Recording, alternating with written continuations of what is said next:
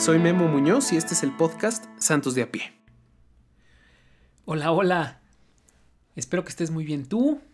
Espero que esté muy bien tu familia, tus amigos, tus seres queridos.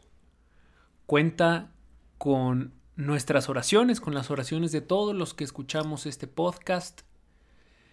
Y también te invito a que tú reces por todos los que lo necesitan y por todos los que escuchan este podcast. Pues bueno, el tema del día de hoy, la verdad es que tengo ya un plan, eh, diría yo, bastante armado. Y no cabe duda que pues Dios va moviendo los planes. el episodio del día de hoy es un tema al que pues los santos de a pie debemos de darle muchas vueltas. El tema es Dios y las obras de Dios. Vamos a ver a qué me refiero. Pues bueno, este concepto lo tomé de un libro que escribió el cardenal Bantuán. No sé si lo conozcas, es más o menos famoso. Vivió de 1928 al 2002 y fue obispo y cardenal. Eh, es medio famoso porque resulta que vivió preso muchísimos años, muchísimos años de su vida vivió preso después de que fue nombrado obispo. Eh, vivió preso ocho años y luego en la cárcel 13 años.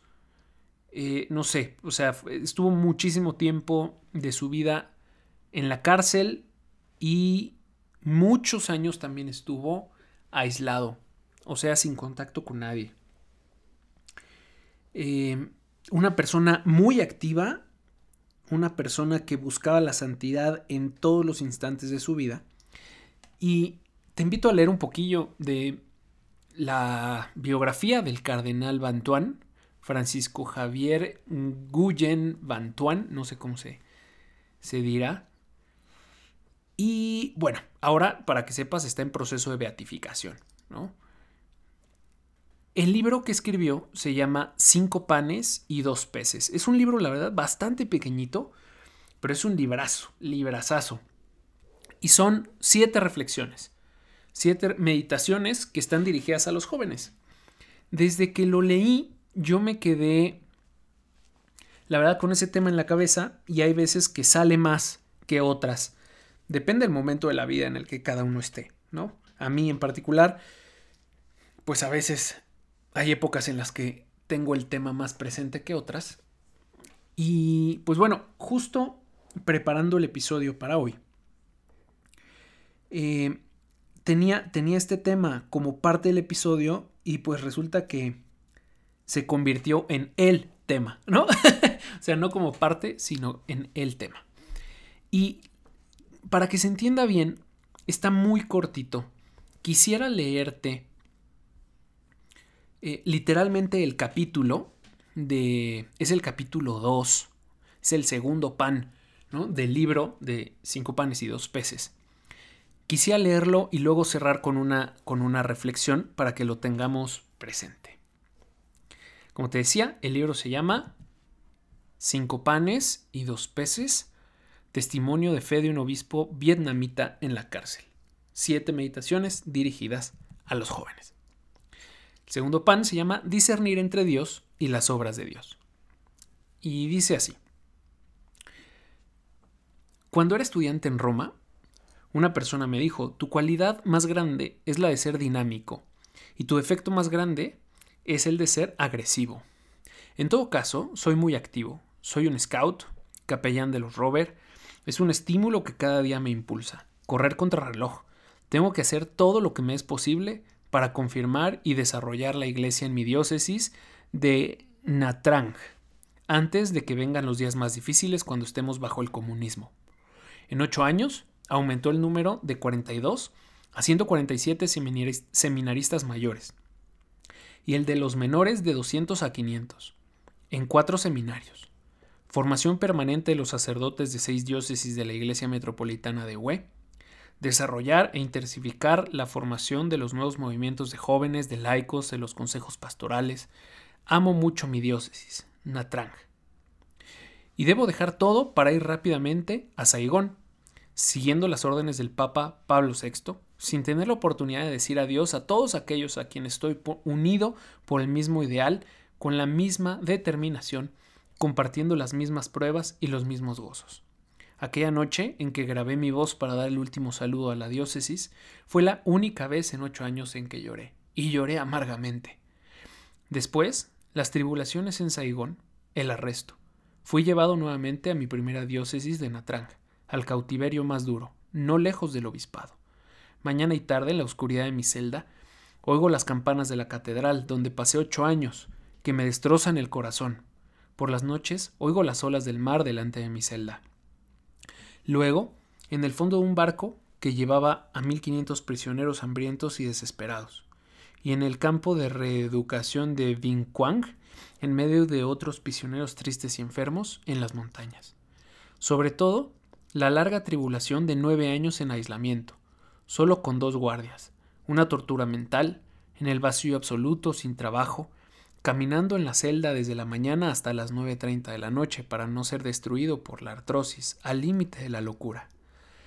Muchas veces fui tentado, atormentado por el hecho de que tenía 48 años, edad de la madurez. Había trabajado ocho años como obispo, habiendo adquirido mucha experiencia pastoral, y ahora me encontraba aislado, inactivo, separado de mi pueblo, a 1700 kilómetros de distancia. Una noche, desde el fondo de mi corazón, oí una voz que me sugería, ¿por qué te atormentas así? Tienes que distinguir entre Dios y las obras de Dios. Todo lo que has realizado y deseas continuar haciendo, visitas pastorales, formación de seminaristas, religiosos, religiosas, laicos, jóvenes, construcción de escuelas, de hogares para estudiantes, misiones para evangelización de los no cristianos, todo esto es una obra excelente, son obras de Dios, pero no son Dios. Si Dios quiere que abandones todas estas obras poniéndolas en sus manos, hazlo pronto y ten confianza en Él. Dios lo hará infinitamente mejor que tú. Confiará sus obras a otros que son mucho más capaces que tú. Tú has elegido solo a Dios, no a sus obras. Había aprendido a hacer siempre la voluntad de Dios, pero esta luz me da una fuerza nueva que cambia totalmente mi modo de pensar y que me ayuda a superar momentos de sufrimiento humanamente imposibles de soportar. A veces, un programa bien desarrollado debe dejarse sin terminar. Algunas actividades iniciadas con mucho entusiasmo quedan obstaculizadas. Misiones de alto nivel se degradan hasta ser actividades menores. Quizá estés turbado o desanimado, pero ¿me han llamado a seguirlo a él? O a esta iniciativa o a aquella persona? Deja que el Señor actúe. Él resolverá todo y mejor. Mientras me encuentro en la prisión de Pucán, en una celda sin ventana, hace muchísimo calor, me sofoco, siento disminuir mi lucidez poco a poco hasta la inconsciencia. A veces la luz permanece encendida día y noche, a veces siempre está oscuro. Hay tanta humedad que crecen los hongos en mi lecho. En la oscuridad vi un agujero en la parte baja del muro para hacer correr el agua. Así pasé más de cien días por tierra metiendo la nariz en ese agujero para respirar. Cuando llovía, subía el nivel del agua, entonces entraban por el agujero pequeños insectos, pequeñas ranas, lombrices y cien pies. Los dejaba entrar, ya no tenía fuerza para echarles fuera. Escoger a Dios y no las obras de Dios. Dios me quiere aquí y no en otra parte. Cuando los comunistas me metieron en el fondo del barco Haipong con otros 1500 prisioneros para transportarlos al norte, viendo la desesperación, el odio, el deseo de venganza sobre las caras de los detenidos, compartí su sufrimiento, pero rápidamente me llamó, me llamó otra vez esta voz. Escoge a Dios y no las obras de Dios. Y yo me decía, de veras, Señor, aquí está mi catedral. Aquí está el pueblo de Dios que me has dado para que lo cuide. Debo asegurar la presencia de Dios en medio de estos hermanos desesperados, miserables. Es tu voluntad. Entonces, es mi elección. Llegados a la montaña de Binpu, al campo de reeducación donde hay 250 prisioneros, que en su mayoría no eran católicos, esa voz me llama de nuevo. Escoge a Dios y no las obras de Dios. Sí, Señor, tú me mandas aquí para hacer tu amor en medio de mis hermanos, en el hambre, en el frío, en el trabajo fatigoso, en la humillación, en la injusticia. Te elijo a ti, tu voluntad. Soy tu misionero aquí. Desde ese momento me llena una nueva paz y permanece en mí durante trece años. Siento mi debilidad humana, renuevo esta elección ante las situaciones difíciles y nunca me falta la paz. Cuando digo por Dios y por la Iglesia, me quedo en silencio en la presencia de Dios y me pregunto honestamente, Señor, ¿trabajo solo por ti? ¿Eres siempre el motivo esencial de todo lo que hago? Me avergonzaría admitir que tengo otros motivos más fuertes. Escoger a Dios y no las obras de Dios. Es una bella elección, pero difícil. Juan Pablo II los interpela a ustedes. Queridísimos jóvenes, como los primeros discípulos, seguid a Jesús. No tengáis miedo de acercaros a Él. No tengáis miedo a la vida nueva que Él os ofrece. Él mismo, con la ayuda de su gracia y el don de su Espíritu, os da la posibilidad de acogerla y ponerla en práctica. Esto lo dice Juan Pablo II en el mensaje para la doceava Jornada Mundial de la Juventud en 1997. Juan Pablo II anima a los jóvenes mostrándoles el ejemplo de Santa Teresa el Niño Jesús. Recorred con ella el camino humilde y sencillo de la madurez cristiana. En la escuela del Evangelio, permaneced con ella en el corazón de la Iglesia viviendo radicalmente la opción por Cristo. El muchacho del Evangelio hizo esta opción, ofreciendo todo, cinco panes y dos peces en las manos de Jesús, con confianza. Jesús hizo las obras de Dios, dando a comer a cinco mil hombres, y a las mujeres, y a los niños. Pues bueno, hasta aquí acaba el capítulo, como te digo, está muy cortito, se llama El segundo pan, eh, y así, pues son siete. La verdad es que si tienes oportunidad, te recomiendo muchísimo este libro. Ahora, ¿qué podemos aprender de lo que nos dice el cardenal Bantuán? Pues bueno, yo lo relacionaría primero con nuestro episodio de la centralidad de Jesucristo. Hacer las cosas siempre por Cristo, con Él y en Él, sin importar que sea. Parecería, y me he encontrado mucha gente, que piensa que buscar la santidad ahora es hacer apostolado por todos lados. Y entonces nos viene la activitis. ¿no? O sea, queremos estar activos todo el tiempo, hacer miles de apostolados. Un grupo juvenil no es suficiente. Buscamos seis. eh, no es suficiente un grupo de amigos, buscamos ocho. Y entonces nos entra el activismo.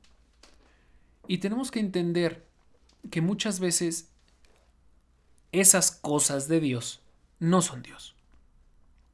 Incluso, como ya lo hemos citado más de una vez, el Padre Francisco siempre nos dice, hay que separar y saber distinguir entre Dios y las cosas de Dios. Por ejemplo, la misa no es Dios. Puedes venir a misa y no estar en contacto con Dios y no relacionarte con Dios. No confundamos a Dios con la misa.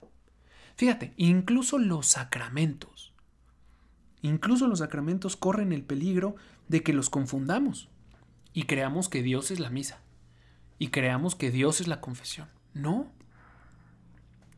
Dios y las cosas de Dios son diferentes y hay que aprender a separarlas.